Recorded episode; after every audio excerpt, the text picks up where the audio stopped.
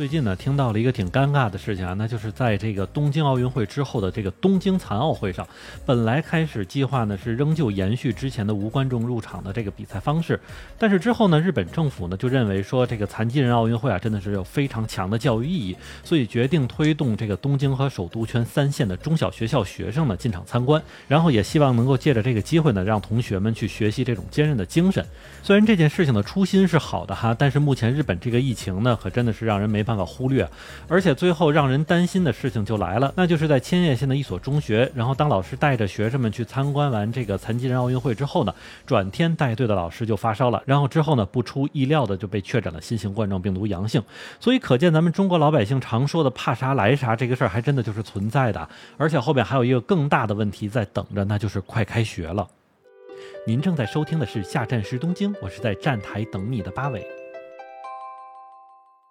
虽然日本现在单日的新增人数已经连续七天同比下降了，但问题是总的基数还是在那里摆着哈，并且对于中小学校的学生们来说，接种疫苗也是刚刚开始，所以多数人真的还属于这个没有接种的状态。那么也是根据这次东京方面的教育委员会统计呢，包括东京都在内的首都圈一都三县，总共加起来共有十四万中小学生要去参加残疾人奥运会。所以在早先的东京教育委员会的会议之中呢，四个教育界的相关委员都表示了反对，但是最后在奥组委和东京都政府一再的努力之下，这件事儿就在有条件的情况下准备执行了。那么这里所谓的条件呢，就是学生入场参观之前一定要先做 PCR 检测的普筛，之后在进场的时候戴口罩就是一定的了哈，还有保持人与人之间的距离啊、洗手消毒之类的。但就是在这个本来认为挺完善的防疫基础之上呢，刚刚咱们节目开头所说的千叶市的这所中学，就在两位老师带着学生们去参观完比赛之后，就出现了发烧等等一系列的新型冠状病毒感染的症状，并且在做了 PCR 检测之后就显示。为阳性，当时这二位老师可是带了十几个学生一起坐大巴前往会场的。那么这个时候学校就坐不住了，在经过了整体的筛检之后呢，发现成病毒感染阳性的总共有六位老师，而且这六位老师之中的三位还在暑假期间进行了一百多次的学生家庭访问，而总体算下来呢，六位老师共接触了一百二十位学生。那么这件事情的最终解决方法呢，就是推迟本来应该在八月三十号，也就是今天的这个开学期啊，直接延长到了九月三号。那么除此之外呢，还需要对在校的所有学生来进行 PCR 检测。其实听过我上次亲身感受这个身边人去感染新冠病毒的这个节目的朋友都应该知道，现在这个病毒传染几乎是无法控制的一个状态。因为现在已经不仅仅是气溶胶的传播了，这一般的物品表面什么的都是可以传播病毒的。而且咱们刚才说的这两位老师呢，也是在带队当天是没有任何症状的。可是就从上面的这些事情发生呢，让我们感到了另外一丝风险啊，那就是对于中小学校的新学期开学，新冠病毒的防疫到底。应该怎么办才好呢？曾经我们都觉得学校属于相对封闭的环境啊，所以感染防控应该是比较好做的。而且相比社会人来说呢，学生都是比较听话的。但是似乎问题没有这么简单啊，因为单就日本这边来说呢，学生们上学的这个主要方式啊，和咱们国家差不多啊，就是主要是走路、自行车、电车、公交车。那么其中电车的使用比例还是非常多的。那么是不是有听众就认为在拥挤的电车上非常容易感染病毒呢？其实并不是这样，因为到现在为止还没有证据证明日本电车曾经出现过爆发性的这个病毒感染。那么简单说下原因呢，就是因为。因为电车上大家都戴口罩，都不说话，并且呢，车内还是通风的。但是学生们都出来上学了，就代表着另外一个问题啊，那就是人流量会急剧增加。除了说上课本身就是一种聚集和人流量增加的表现啊，那么只要班里有一个阳性的学生，那么非常有可能整个班都全军覆没了。那么另外一种人员的聚集呢，就是日本的中小学校啊，多是三点到四点左右就结束了全天的课程。那么学生们在下课之后将会去参加自己所报名的这个社团活动。那么这些社团呢，多是文体类的。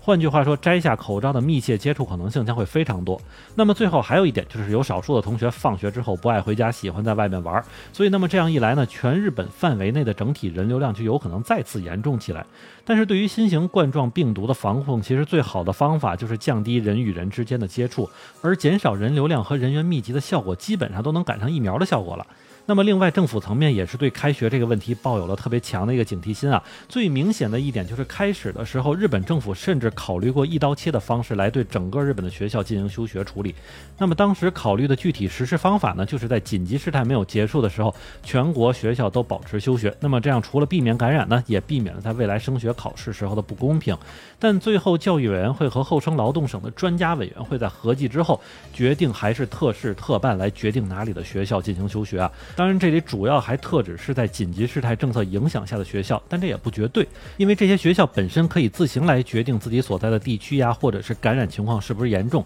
那么就是根据当时自己的情况来判断是不是要休学。那么，我想这里又有朋友会问啊，那为什么学校不使用线上视频授课的方式进行？其实原因很简单，就是目前并不能保证每个学生的家庭里都有电脑，而且日本的真实情况就是，学生在中小学的时候，无论是智能手机还是家用电脑的普及率都不是特别高。如果一旦学校要求采用线上的课程，要不就是学校自己，要不就是当地教育委员会，就需要给所有的学生来配备设备。这就好像之前有一个小学在开学之后呢，会要求学生必须佩戴口罩，结果就是当地教育委员会直接提供了免费口罩给学生们。那么另外还有一件事情要说的呢，还就是这个新型冠状病毒的疫苗接种啊，日本现在是刚刚针对十二岁以上人群来接种疫苗，那么是从这个月开始的。我们先不说接种的比例少的问题啊，那么除了是可以接种学生之外，那么对于十二岁以下的学生就不能接种疫苗这个问题，还是让人很头疼的。那么这就相当于学校本身目前还是直接暴露在病毒的影响之下，且现在也证明了德尔塔毒株呢是非常容易传染儿童和年轻人的。所以截止到现在为止呢，究竟怎么样去控制开学之后的感染？日本政府还是在从大的方面来进行干预，比如给口罩啊、要求通风啊、洗手消毒这些。那么如果一旦出现类似咱们开头所说的那种特殊情况呢，恐怕休学和集中检查就成了唯一的解决方案了。而不得不说的是，不管是政府还是专家委员会，目前确实在盯着这件事情在看，只不过能做的事情很少很少。好的，那么感谢大家收听，下站是东京，我是在站台等你的八尾。